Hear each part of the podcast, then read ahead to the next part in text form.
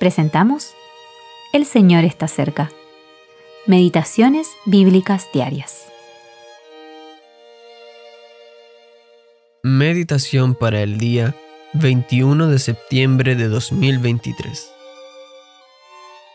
Y me dijeron, el remanente, los que quedaron de la cautividad allí en la provincia, están en gran mal y afrenta, y el muro de Jerusalén derribado, y sus puertas quemadas a fuego.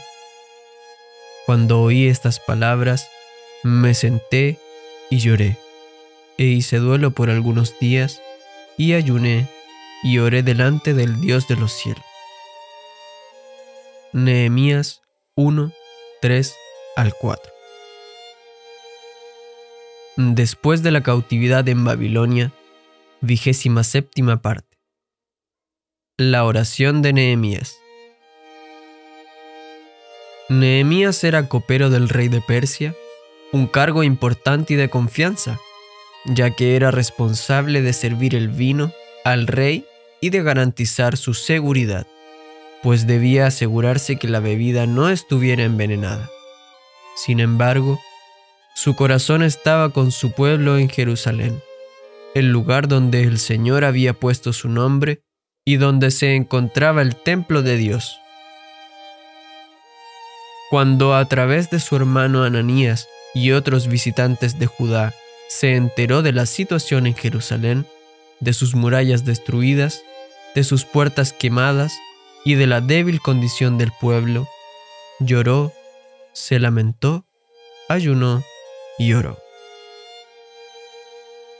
Su oración fue una oración de profunda confesión, la cual honró a Dios y en la cual no hace acusaciones hacia el resto, sino por el contrario, pues se incluyó en el conjunto del pueblo.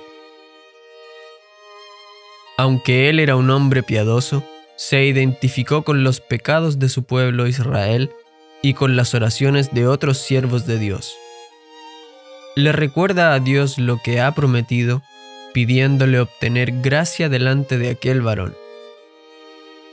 Nehemías continuó ayunando y orando de esta forma durante algunos días delante del Dios de los cielos. Como los repartimientos de las aguas, así está el corazón del rey en la mano de Jehová. A todo lo que quiere lo inclina. Proverbios 21.1 Un día, el rey se dio cuenta que Nehemías estaba triste. Tener un semblante triste delante de su presencia podía ser fatal, pues los reyes persas insistían en ser tratados, en ciertos aspectos, como dioses. Pero solo de Dios se puede decir con rectitud, en tu presencia hay plenitud de gozo, delicias a tu diestra para siempre. Salmos 16, 11. Dios respondió las oraciones de Nehemías e hizo que el rey lo envíe a Jerusalén como gobernador para reconstruir la ciudad. Eugene P. Vedder Jr.